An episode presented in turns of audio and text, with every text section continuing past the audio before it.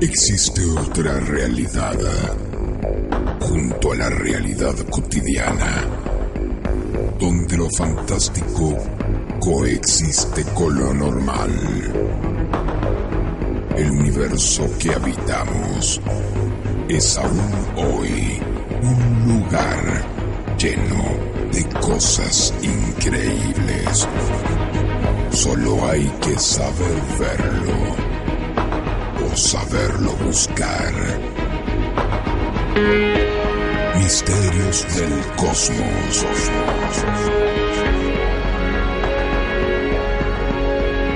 Un espacio semanal para que busquemos las respuestas.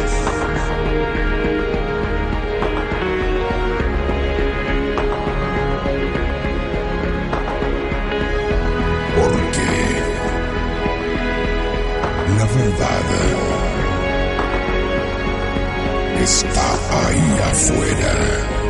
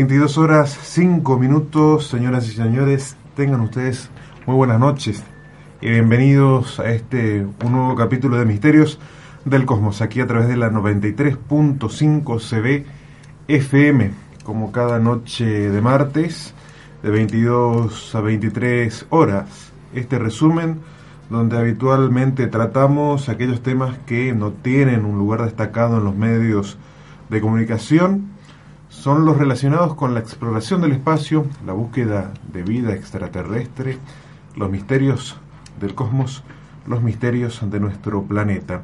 Junto a un equipo de amigos, seguidores de la temática, durante 60 minutos traemos las novedades más interesantes de aquellos temas ocurridos, bueno, durante la semana, ¿no?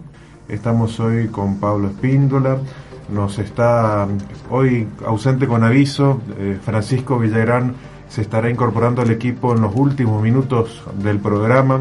Ya seguramente para el saludo final estará con nosotros, pero ahora saludamos a un amigo que siempre bueno, nos acompaña en cada noche, Tony Centurión. Buenas noches, queridos amigos. Un, saludo grande también a los oyentes que siempre nos acompañan y bueno, para compartir los temas que siempre nos interesan ¿no? en esta noche.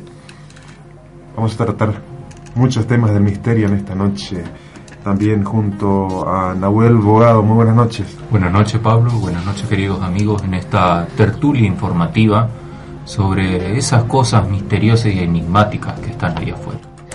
Así es, como ya lo dice nuestra presentación, la verdad está ahí afuera y bueno, hay que salir a buscarlo. Nosotros también estamos en ese trabajo de investigación hoy, el contacto junto al amigo Marcelo Martinich.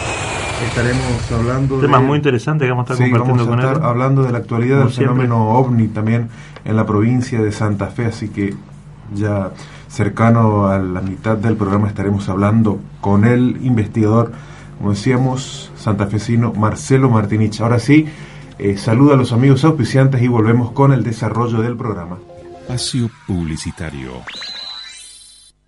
Salón Unisex Freestyle en Perú 510 te ofrece cortes unisex, color, peinados, make-up, novias, fiestas, mechas, tratamientos, últimas tendencias en color, venta de productos especiales para el cuidado capilar. Te esperamos de lunes a viernes de 16.30 a 21 y sábados de 9 a 13 y de 16 a 21 horas. Salón Unisex Freestyle, Perú 510. Turnos al teléfono 3794 605988. Centro Repuestos Pipo, en calle El Urunday 852. Tiene todo lo que tu vehículo necesita. Filtros, correas, lubricantes, bujías, repuestos, luces xenón, piezas originales, descuentos especiales para remiseros y talleres. Lubricentro Repuestos Pipo te espera de lunes a sábados de 8.30 a 13.30 y de 16 a 20 y 30. Consultas al 379 500 9811. Lubricentro Repuestos Pipo, el Urunday 852 Corrientes.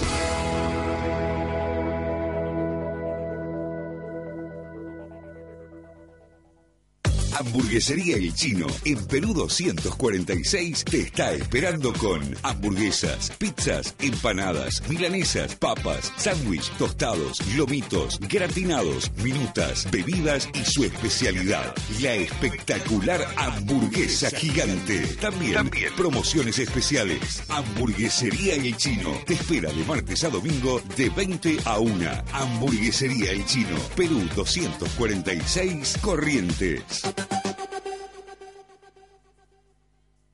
Fin. Espacio Publicitario.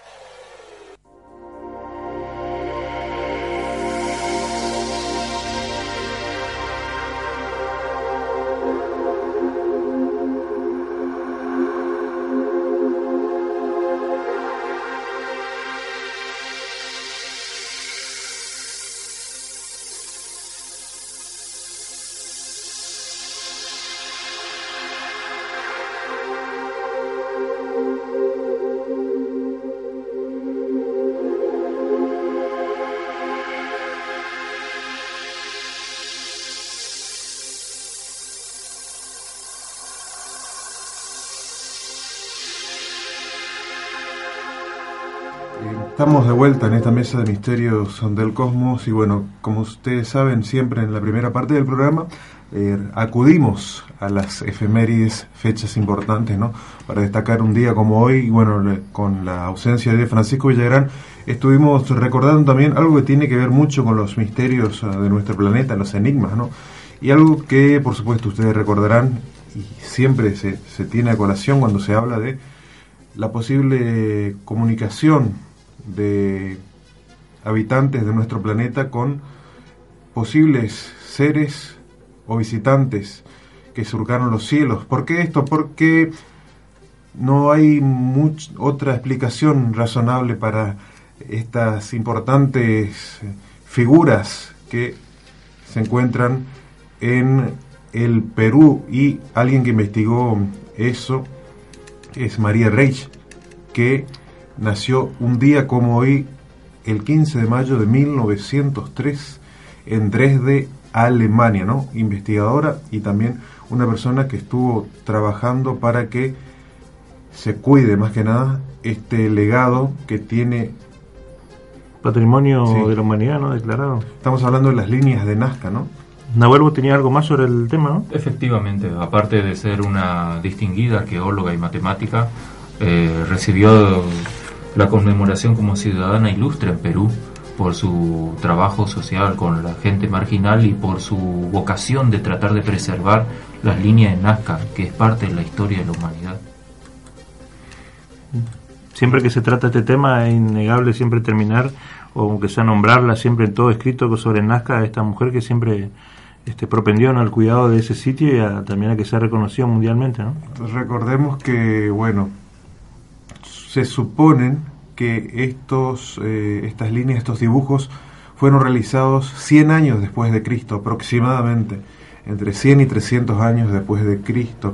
Y bueno, como decíamos, esta investigadora María Reiche es quien se encargó de prácticamente cuidar este lugar y gracias a ella es que se declaró también patrimonio de la humanidad desde 1994. Hay que recordar que hay muchos tesoros en la historia humana ah, y no hace mucho que se han perdido. Si hubiera habido alguien Sí, como claro. esta noble dama que los hubiera preservado, eh, Efectivamente, ¿no? es mucho lo que se ha perdido. Hay que recordar lo que fue el saqueo en el museo en Irak, lo que fue en la revolución cultural china, los discos Dropa, entre otros. que inclusive mucho fue descubierto por esta mujer, inclusive en el sitio, estudiando la zona, o dibujos que no habían sido descubiertos anteriormente y gracias a ella fueron, eh, al limpiar la zona, no se descubrió nueva, nueva figura inclusive, ¿no? Efectivamente.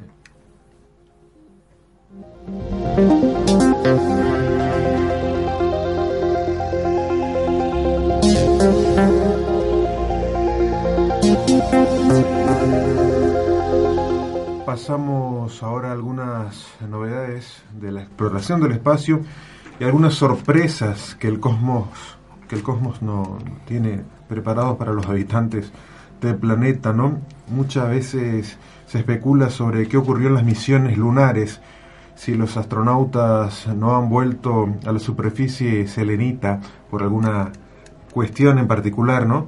Pero más allá de la sospecha de por qué razón pudo haber sido que se eh, no, no se ha vuelto a la superficie de la Luna, ¿no?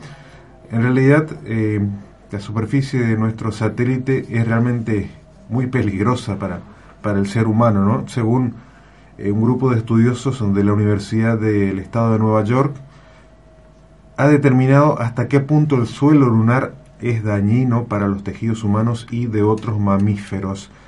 Cerca del 90% de las células pulmonares humanas y también neuronas de ratón de laboratorio utilizadas en su experimento murieron al ser expuestas al contacto con partículas que forman la capa del polvo de la Luna. Para estos experimentos se utilizaron suelos simulados compuestos de las mismas partículas que los suelos originales de la Luna. De todos modos, se sabe que incluso en pequeñas cantidades el polvo lunar es tóxico y potencialmente mortífero. La Luna no tiene atmósfera, por eso su suelo es constantemente bombardeado por partículas cargadas provenientes del Sol, que proporcionan a la corteza lunar una potente carga electrostática y una de las consecuencias es que el polvo eh, del, del suelo lunar no abunda en radicales libres. Ustedes saben, aquellos compuestos que hacen que el cuerpo se oxide de alguna manera mucho más rápido. ¿no? Este polvillo que se encuentra sobre la superficie de la Luna, lo suficientemente fino como para inhalarlo, mató las células cultivadas de pulmones humanos con tanta rapidez y eficacia que los científicos ni siquiera pudieron estimar qué es lo que ocurrió con el, con el ADN ¿no? de las células. Después de inhalar el, fino polvo durante su viaje a la Luna en 1972, el astronauta Harrison Smith catalogó la reacción de su cuerpo como una gripe lunar. Tenía estornudos, ojos llorosos y dolor de garganta. Los síntomas de aquella tripulación fueron efímeros, pero los investigadores admiten que Este polvillo lunar podría afectar la salud a largo plazo, incluyendo mutaciones genéticas en los astronautas.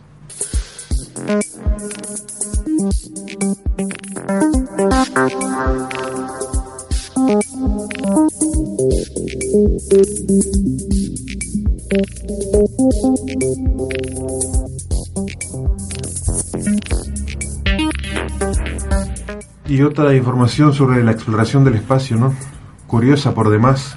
Imagínense ustedes que de repente las estrellas del cielo, del cielo nocturno, por supuesto, no pudieran verse porque tuviéramos en, nuestras noches un disco 10 veces más brillante que la luna llena. Esto ocurriría si se encontrara un cuásar, se encontrara un cuásar eh, en el centro de nuestra Vía Láctea. Vamos a detallar esta información. Expertos de la Escuela de Investigación de Astronomía y Astrofísica de la Universidad Nacional de Australia han descubierto el agujero negro con la mayor velocidad de expansión del que se tenga conocimiento y que devora una masa equivalente a la de un sol nuestro cada dos días. Si tuviésemos a este enorme agujero negro en el centro de nuestra Vía Láctea, este se percibiría desde la Tierra como 10 veces más brillante que una luna llena y su luz radiante taparía a todas las estrellas del firmamento. La gran luminosidad de este cuásar, superior a la de una galaxia entera, se debe a que crece a gran velocidad y se traga diariamente una enorme cantidad de gases que generan por supuesto fricción y calor. Así, en caso de estar ubicado cerca de la Tierra, su abrasiva luz ultravioleta junto a emisiones de rayos X, por supuesto, imposibilitarían la vida sobre nuestro planeta.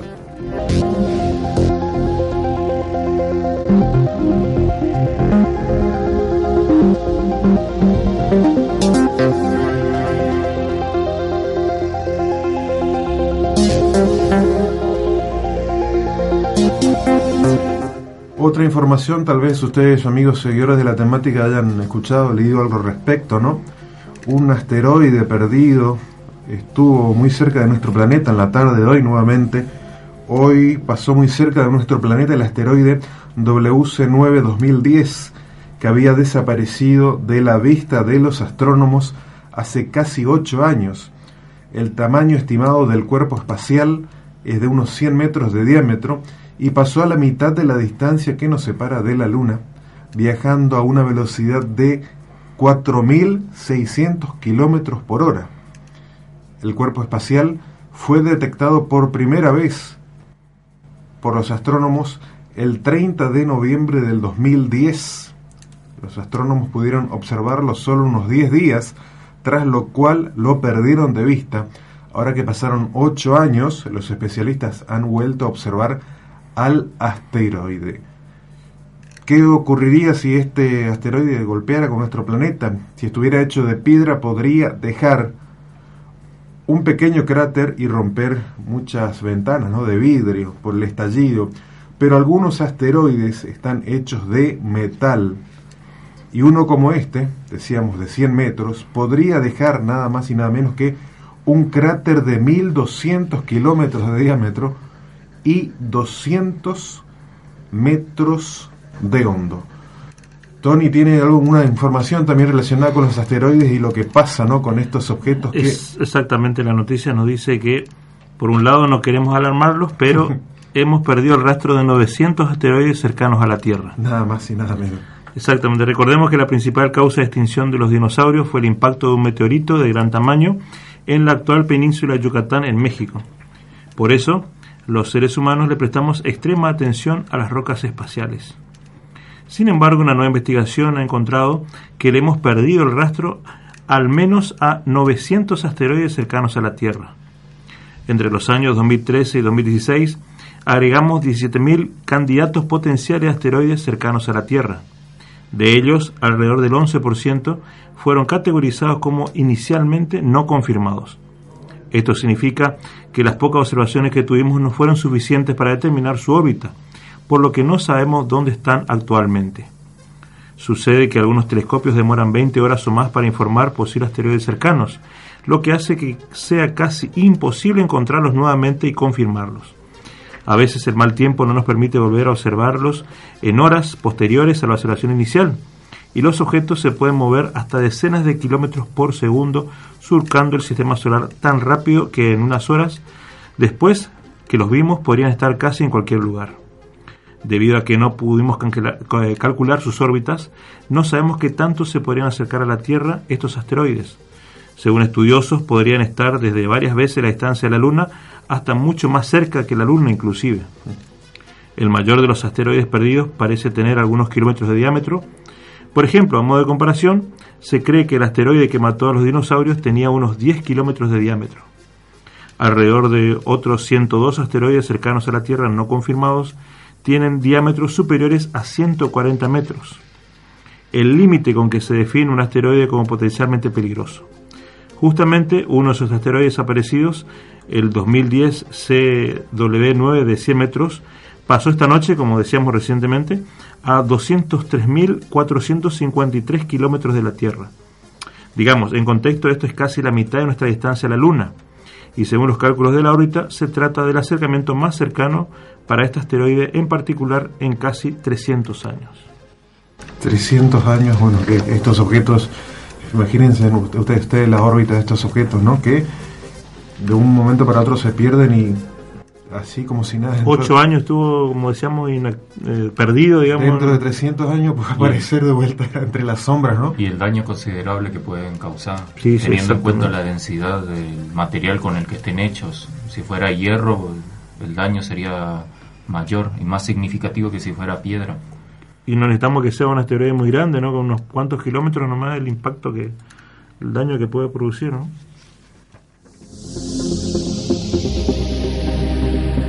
Misterios del Cosmos. Todos los martes a las 22 horas. Un espacio semanal para que busquemos las respuestas porque la verdad está ahí afuera.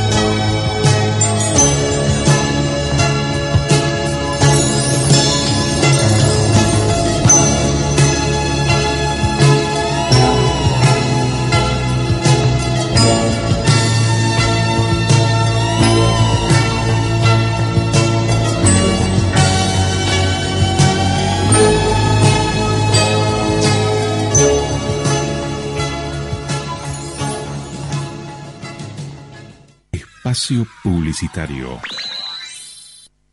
Salón Unisex Freestyle en Perú 510.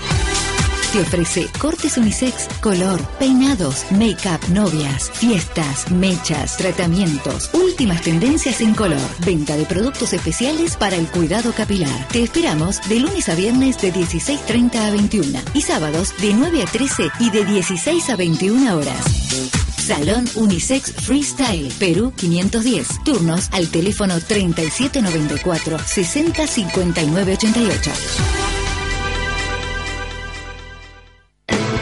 Centro Repuestos Pipo, en calle El Urunday 852. Tiene todo lo que tu vehículo necesita. Filtros, correas, lubricantes, bujías, repuestos, luces xenón, piezas originales, descuentos especiales para remiseros y talleres. Lubricentro Repuestos Pipo te espera de lunes a sábados de 8.30 a 13.30 y de 16 a 20 y 30. Consultas al 379 500 9811.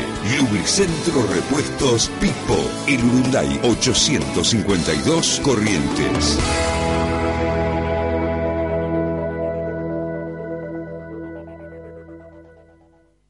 Hamburguesería El Chino, en Perú 246, te está esperando con hamburguesas, pizzas, empanadas, milanesas, papas, sándwich, tostados, lomitos, gratinados, minutas, bebidas y su especialidad, la espectacular hamburguesa gigante. También, También promociones especiales. Hamburguesería El Chino te espera de martes a domingo de 20 a 1. Hamburguesería El Chino, Perú 246, Corrientes.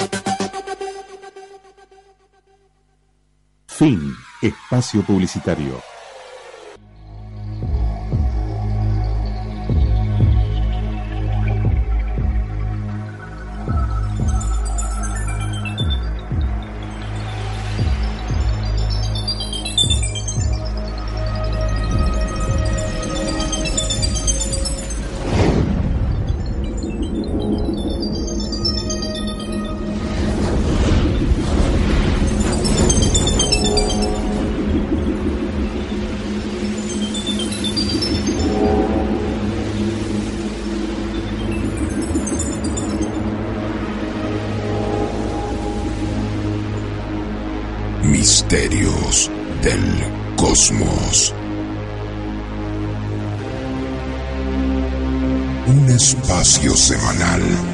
Para que busquemos las respuestas.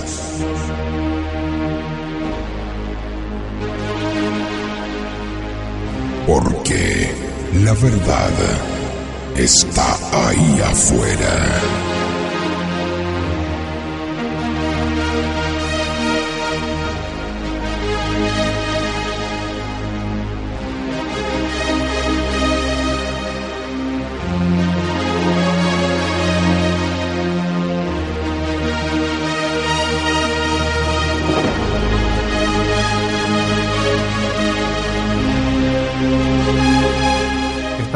De vuelta ya con el segundo bloque, iniciando el segundo bloque de Misterios del Cosmos, ¿no? Y por supuesto, como siempre hacemos, eh, interesados en, en la temática del misterio, los misterios de nuestro planeta, vamos a conocer más casos y hechos curiosos, ¿no?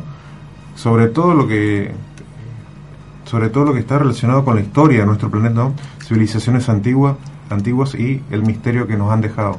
Efectivamente, Pablo. Y a este año será recordado 2018 como uno de grandes descubrimientos en lo que con respecto a la arqueología. Algo que hay que destacar el descubrimiento de una ciudad maya, va, una serie de complejos, mejor dicho, de más de 60.000 estructuras en las selvas guatemaltecas.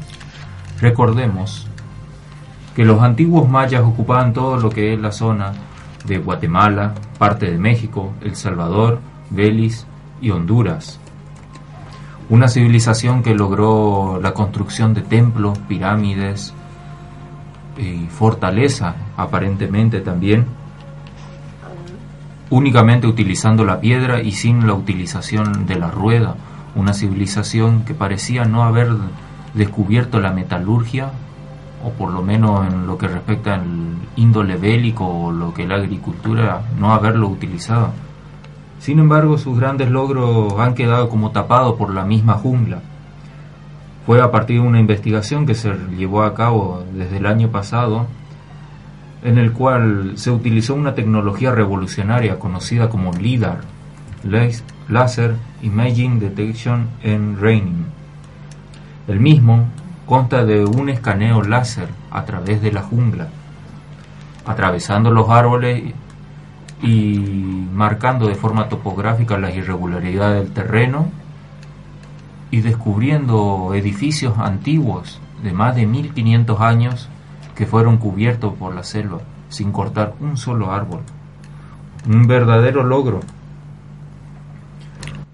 Eh, Recordemos que los, los líderes de estos aparatos son montados en avionetas mm. que vuelan sobre la selva y la particularidad que tiene este, este tipo de, de, emisiones de rayos que tiene es que eh, obvian la parte de, la parte viva, digamos, árboles, plantaciones, pastos y demás hierbas, solamente eh, rebotan las estructuras y ese rebote la máquina lo crea, hace estructura y hace un mapeo digamos, sin tener en cuenta lo que tenga ahí con bosques y hojas, digamos, ¿no? Similar al sonar o Es, utilizado por murciélagos o los Sí, sí, sí. Efectivamente. Estas estructuras que encontra- se encontraron pirámides que nadie sabía que se encontraban ahí. Pirámides, como dije, templos, eh, centros astronómicos y fortaleza, incluso murallas, que nos habla de un aspecto que desconocíamos, un aspecto bélico de los mayas. Anteriormente se consideraba que ellos, eh, su guerra era más una cuestión ceremonial. Sin embargo, se ha demostrado que están a la misma altura que los antiguos egipcios, los chinos o los romanos. Bastante impresionante lo que han logrado teniendo en cuenta que era en un ambiente tan húmedo y tan caluroso como es la jungla. ¿Cómo hicieron para construir en esos lugares tan adversos esas enormes pirámides? Tal es así que si nos desplazamos lo que es la pirámide de Kukulcán, la misma está construida sobre un cenote, o sea, sobre una cueva inundada. Lugares sagrados donde tenían, este, acumulaban agua, una especie de... Efectivamente tiene que ver ¿no? con su cosmología de lo que es referente al inframundo. realizaban rituales y todo, con toda una cosmogonía de ello, ¿no? Sí, eh, se realizaban sacrificios humanos, ofrendas de oro, de alimentos. Eh, es muy importante lo que se ha logrado con esta tecnología, lo que va a dar pie para el descubrimiento de otras civilizaciones o ahondar en lo que ya sabíamos o refutar cosas que creíamos que sabíamos. Los investigadores hace un tiempo que en un documental que había salido por National Geographic, justamente sobre este tema, decía, donde antes para nosotros solamente había una selva, árboles y nada más, estamos descubriendo, dice, calles, conexiones, avenidas, eh, ciudadelas, que ciudades completas con miles de que en, en su momento fueron habitadas por miles de personas, que antes no, no teníamos, no eran pura selva, nosotros miramos y no, no se veía eso. Efectivamente, recordemos que ¿qué pasaría si hubo otras civilizaciones similares acá en nuestro sur? En programas pasados habíamos nombrado en Acre, en un estado brasilero, la aparición de pictogramas, bastante curioso, y petroglifos, Sí, abre un, un panorama muy, similares a las líneas de Nazca. muy amplio, ¿no?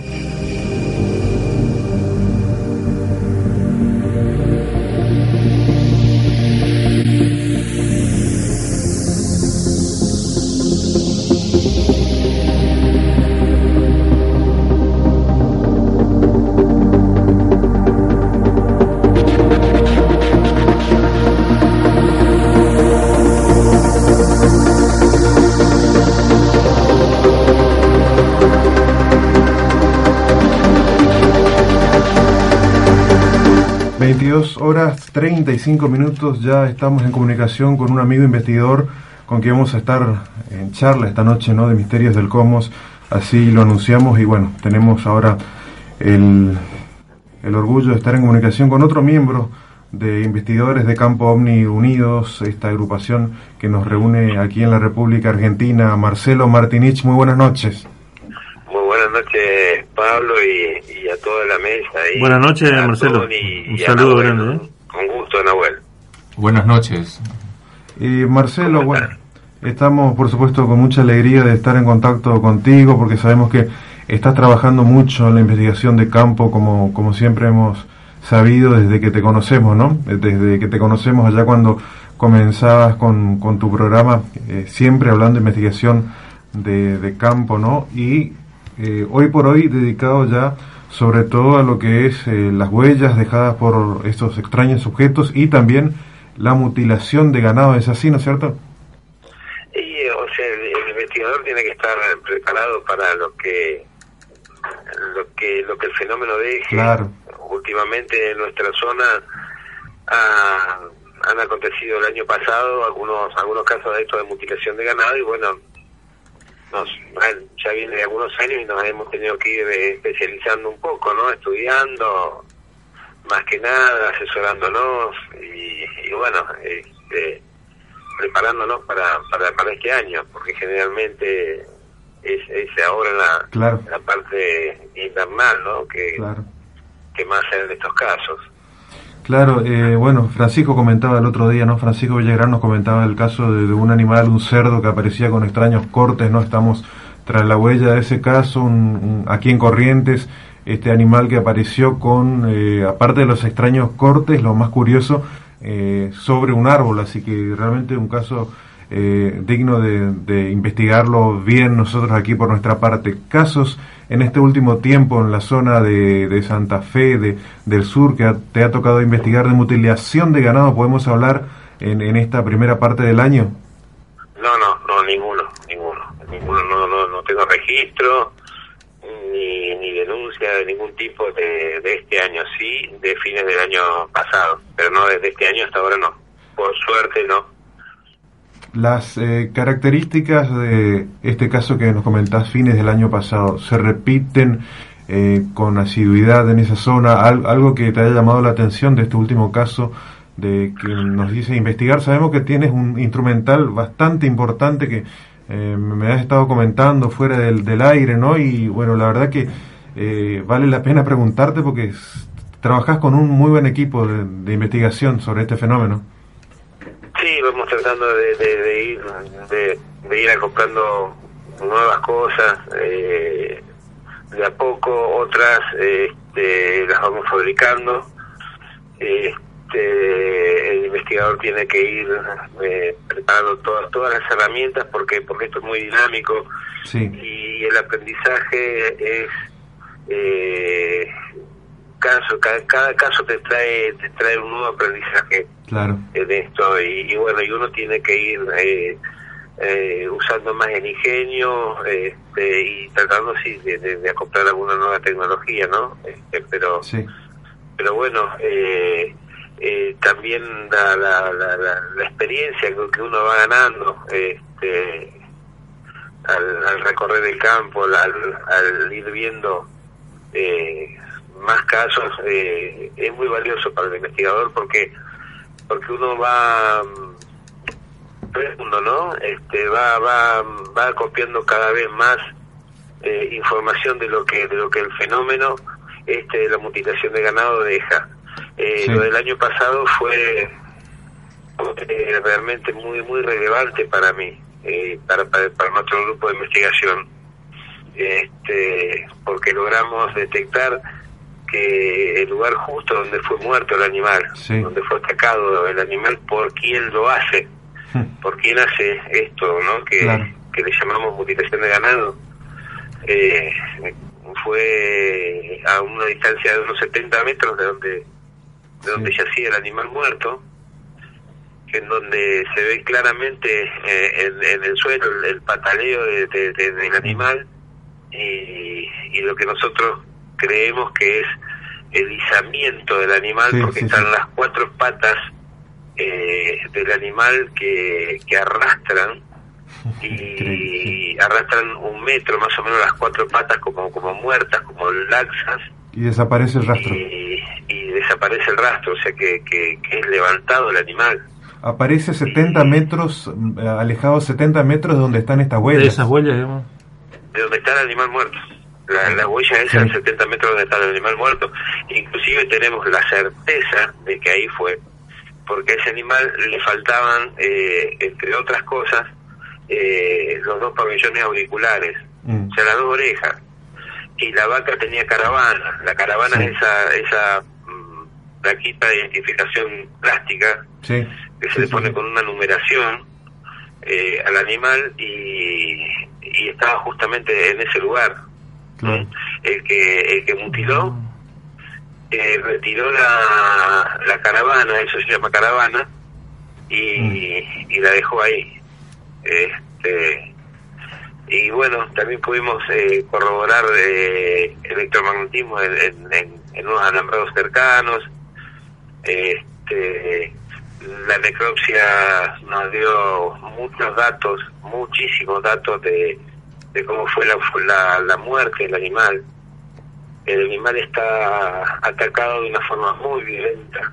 Sí, sí, muy sí. violenta, con muchos hematomas internos, muchísimos pero hubo hubo algunos que nos llamó mucho más la atención este como fue eh, el hecho de que en la parte, eh, digamos, de, la caja torácica del animal, en la región ventral, mm. Eh, sobre, sobre el lado izquierdo, a la altura del corazón, como tres punciones, como si fueran mm. una mano con tres garras, este, y, y del otro lado, a esa altura, de, del otro lado, del lado derecho, un, un gran un gran hematoma con la, con la forma como de un martillo este, que también fue fue de mucha relevancia y podemos eh, tirar algunas conjeturas eh, que no las digo ahora porque están, están todavía en investigación y necesito ver otros casos más para, para ver si se sigue repitiendo esto.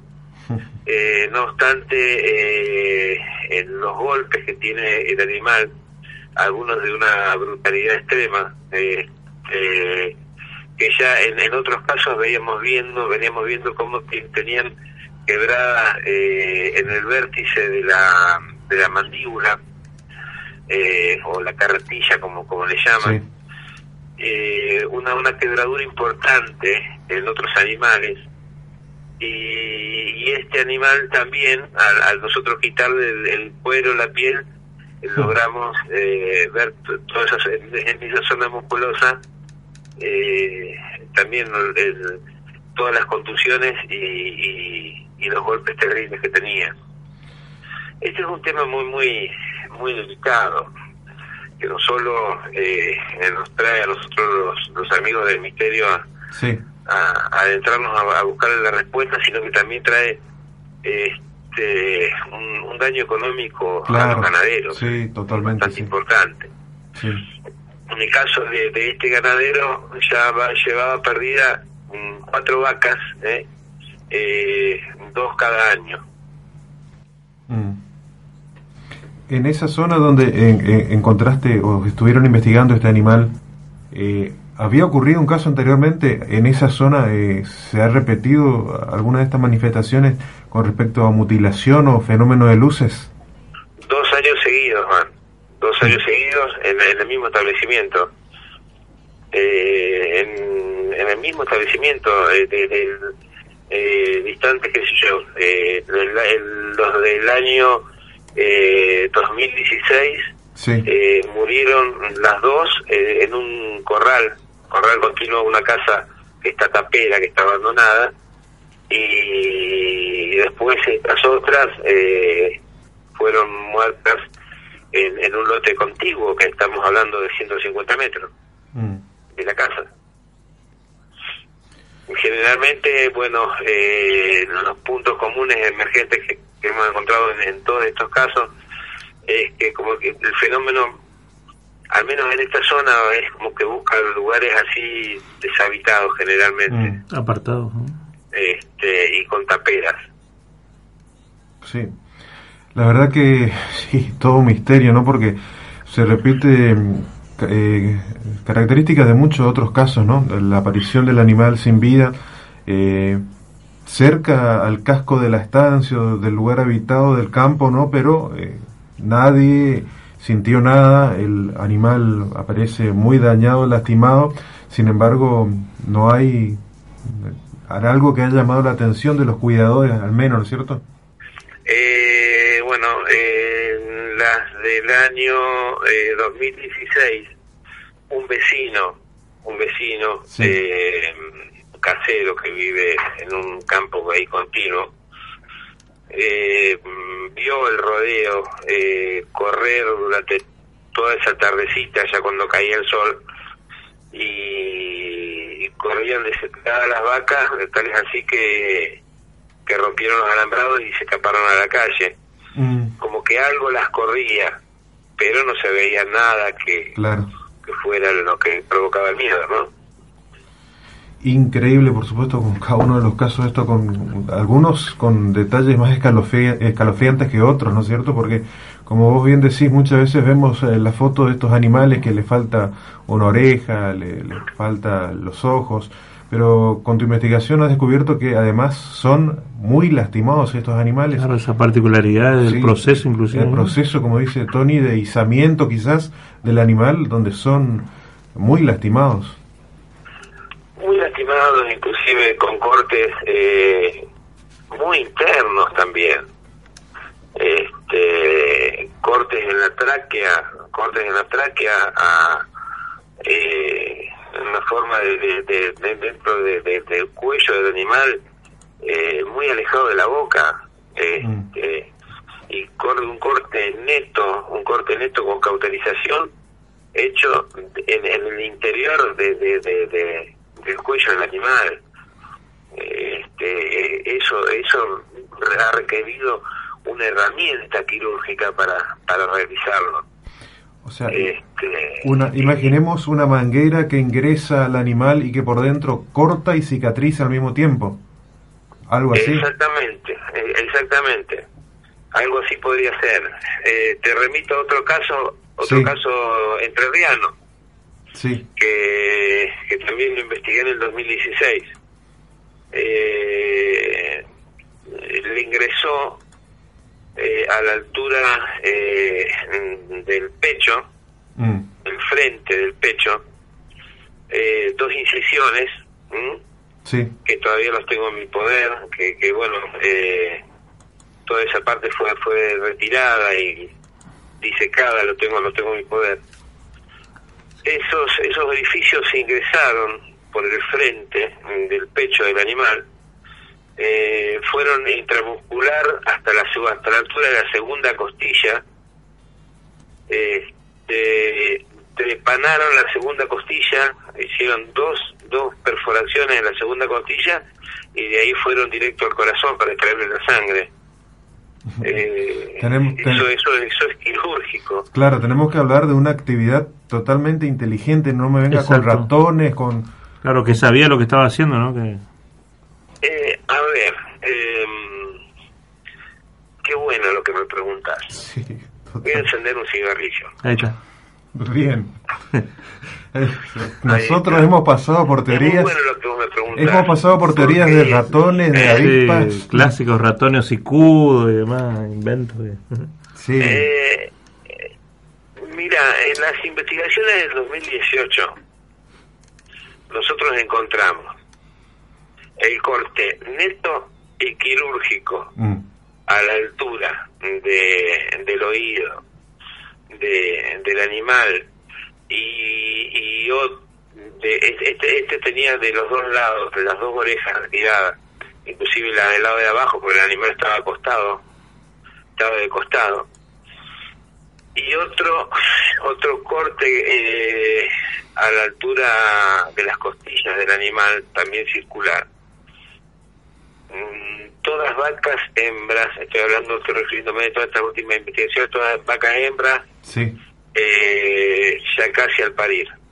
¿Mm? Mm, sí. Ya. Eh, nos encontramos con estos cortes y que los cortes son bien netos, bien cortados con, con, un, con un instrumento que corta parecido a un termocauterio, un bisturí láser, pero eh, el pelo del animal está todo peinado hacia afuera, todo peinado hacia afuera.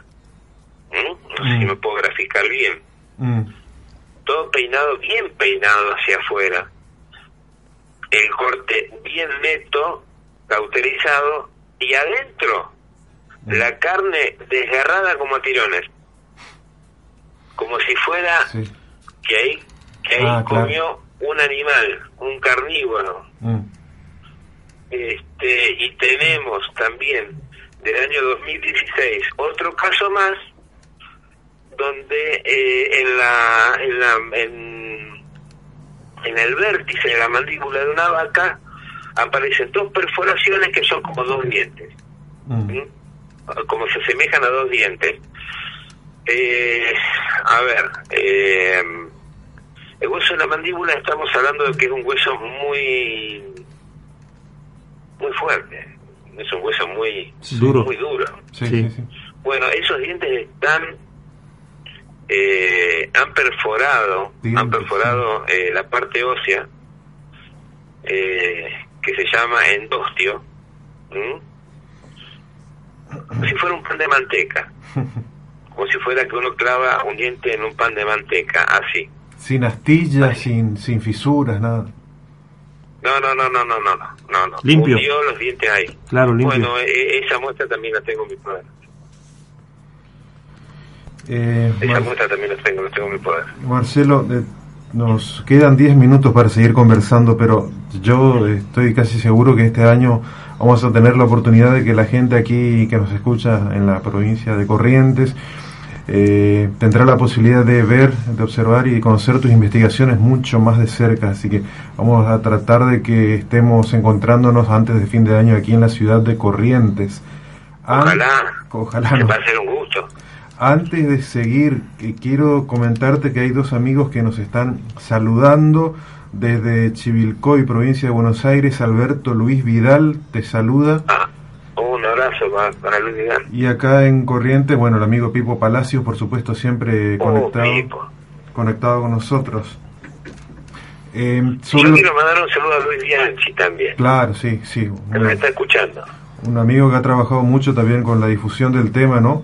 Eh, Sí, sí, sí, sí, sí, Y, sí, sí. y bueno, eh, yo quería consultarte eh, un poco al pasar, porque si bien estuvimos hablando de mutilaciones de este último tiempo, Sí. el sur de Santa Fe eh, está cargado de mucha casuística relacionada con el fenómeno ovni y sobre todo relacionada con la presencia de extraños seres.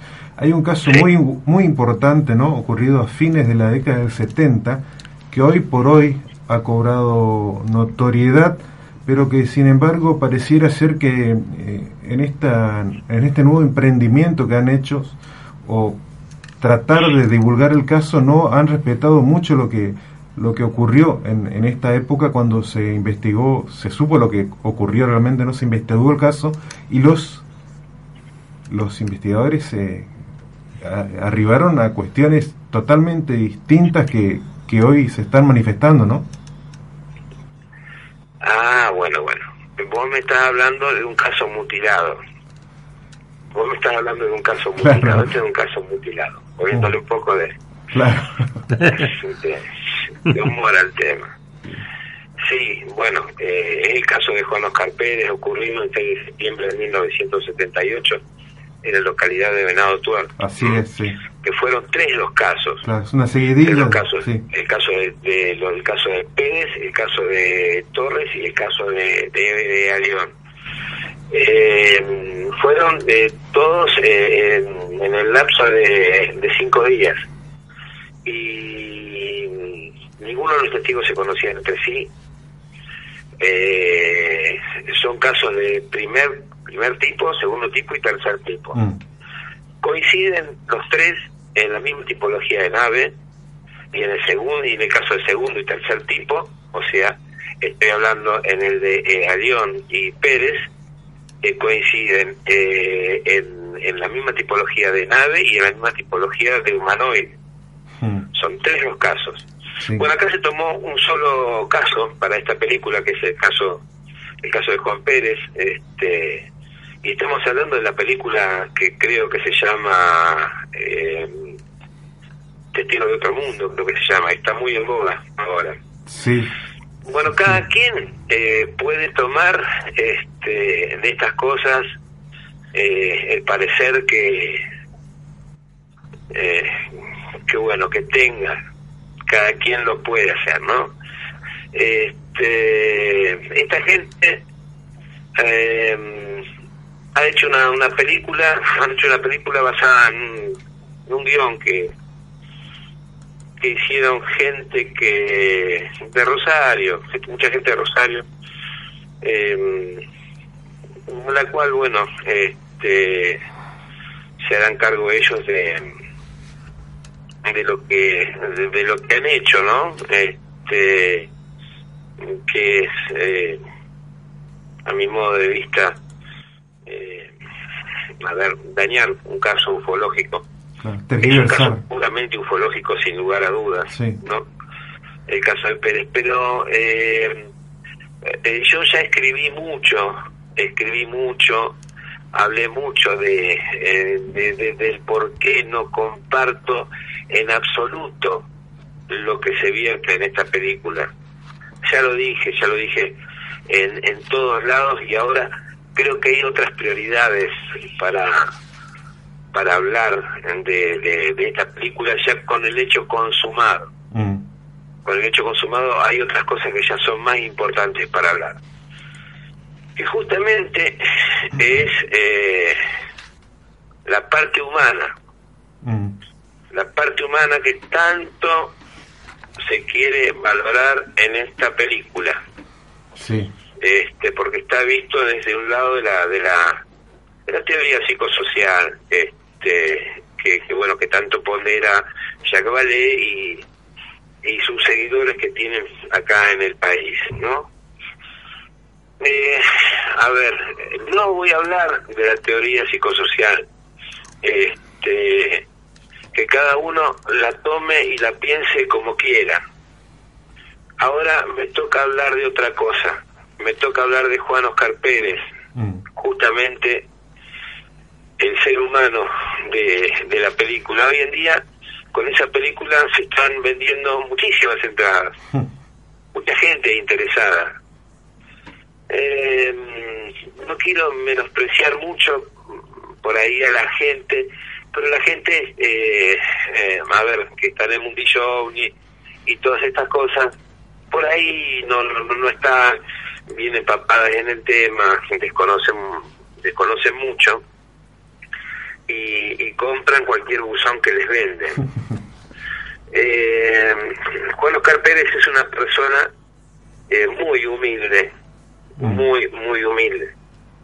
Vive en unas condiciones de extrema humildad en su casa de campo, ahí en las cercanías de Venado Tuerto, en el- lo que se llama eh, el camino a San Eduardo o eh, calle Fortín el Zapallar, como le han puesto ahora de nombre Sí. a esa calle. Mi preocupación es la siguiente, ante el hecho consumado.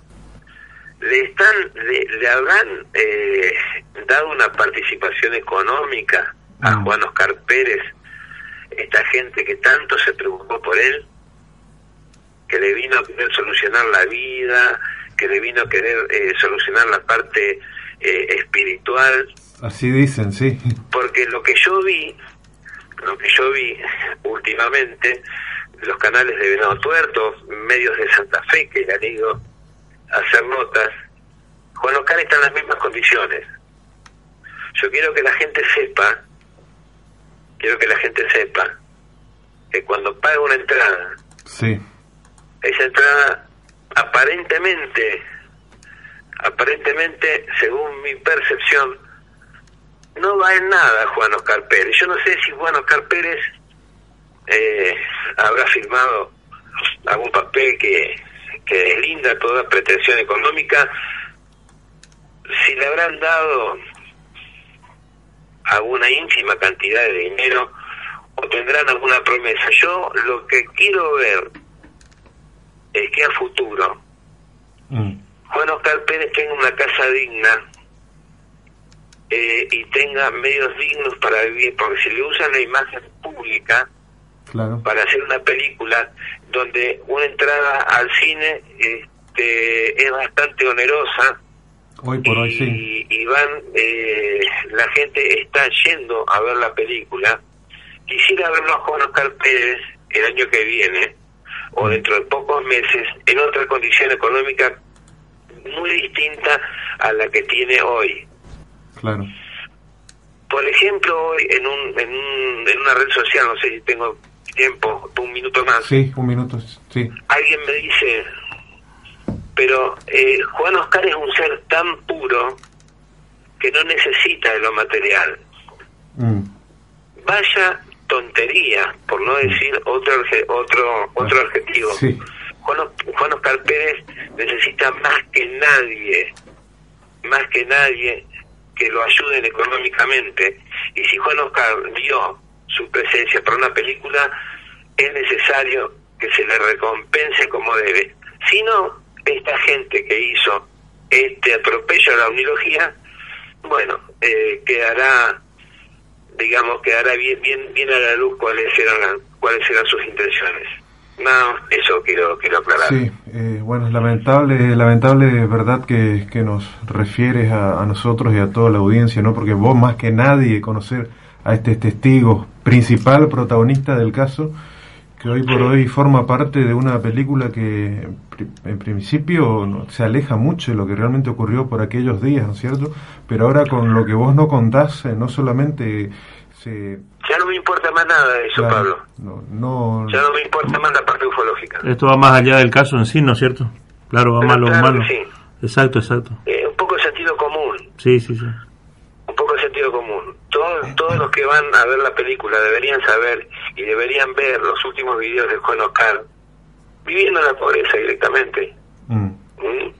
Y, y veo y veo a la gente que hizo la película teniendo un, un, un estándar de vida Mm. Claro. totalmente diferente y seguramente unas expectativas claro, económicas totalmente diferentes. Así que yo desde acá, desde tu programa, sí, pido e insto que aunque se haya firmado lo que se haya firmado, se acuerden de que Juan Oscar Pérez necesita y no sean como la...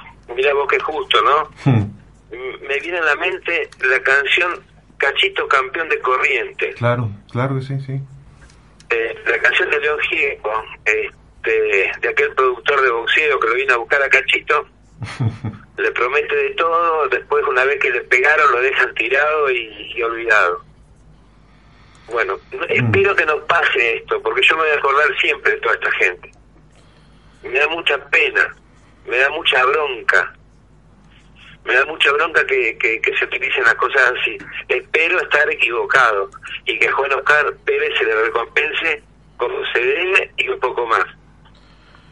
Por supuesto Sí. que, bueno, es nuestro deseo también que las cosas cambien y, por supuesto, para mejor para este joven muchacho protagonista de este, de este incidente que, bueno, hoy por hoy cobra eh, fama y trascendencia a través de esta mal lograda producción. Pero Marcelo, antes de terminar, esto es importante, eh, ya cerrando eh, y yendo a una cuestión un poco más positiva. Eh, Mañana, día miércoles, 22 horas, la gente del sur de Santa Fe tiene una cita muy importante a través de Canal 2 TV de Máximo Paz y cadena regional de radios, ¿no es cierto? Sí, sí, suerte volvemos al aire, volvemos al ruedo con, con Aya OVNI. Y, este año, bueno, con, con la, la, la suerte de, de, de poder eh, sacarlo al unísono por, por Canal 2 de Televisión de Máximo Paz y, por Cadena Regional Radio, o sea que va a salir por televisión y, y radio al mismo tiempo con una importante red también de radios que lo van a retransmitir. Este, los espero, eh, espero a todos aquellas personas bien intencionadas y que les gusta como como en tu programa Pablo este enterarse eh, de, de lo que es eh, el fenómeno ovni Vamos a estar prendidos ahí, ¿eh? bueno lo vamos a estar esperando ¿eh? yo lo voy a estar contabilizando todo Eh, Marcelo, mañana vamos a compartir, bueno, en nuestra página del programa vamos También, a compartir sí, sí, sí. eh, el, el enlace para que la gente pueda estar conectada y seguir con esta seguidilla de investigaciones del fenómeno ovni, tanto hoy como mañana, donde vas a estar eh, hablando un poco más sobre el trabajo que realizas. Para terminar, y, donde- y sí. donde también vas a estar invitado también así que bueno, ahí Ahí está. está. vamos a seguir mañana con esta tertulia, entonces aquí entre amigos. informativa. Eh, te saluda Cristian Vera Duarte y Mario Uf. Señales. Mario Señales del Cielo también te están saludando. Uf, dos amigos, dos grandes amigos, un fuerte abrazo para, para ellos y que, que disculpen por ahí este, la forma en que he hablado, pero sinceramente lo siento, lo siento así y bueno, me sale así. Bien, Marcelo, eh, vamos a despedirnos por ahora, por supuesto, de esta charla en esta noche de Misterios del Cosmos, pero vamos a estar nuevamente aquí en comunicación contigo y bueno, por supuesto, un gustazo tenerte aquí en nuestra, en nuestra emisión semanal para conocer un poco más acerca de la investigación OVNI. Dale, dale, dale. Un saludo grande, Para, ¿eh? para la mesa, para vos, Pablo, y para toda la gente de, de Corrientes, que es un lugar que quiero tanto. ¿eh? Y espero, espero poder estar ahí este año también. Muy buenas noches, Marcelo. Fuerte abrazo. Un abrazo, chicos. Chau, chau.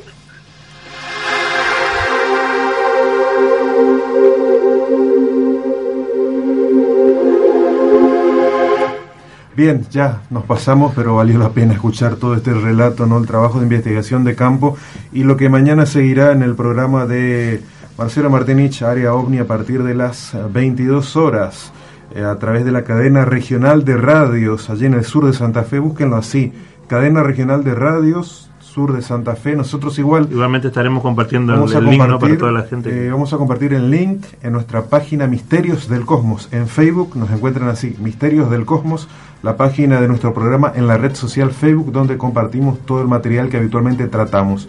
Saludos también a Miriam Cristina Alarcón, que nos estuvo escuchando. Nos despedimos por ahora, hasta el próximo Un martes. saludo grande para todos. Gracias. Muy buenas noches, gracias por acompañarnos.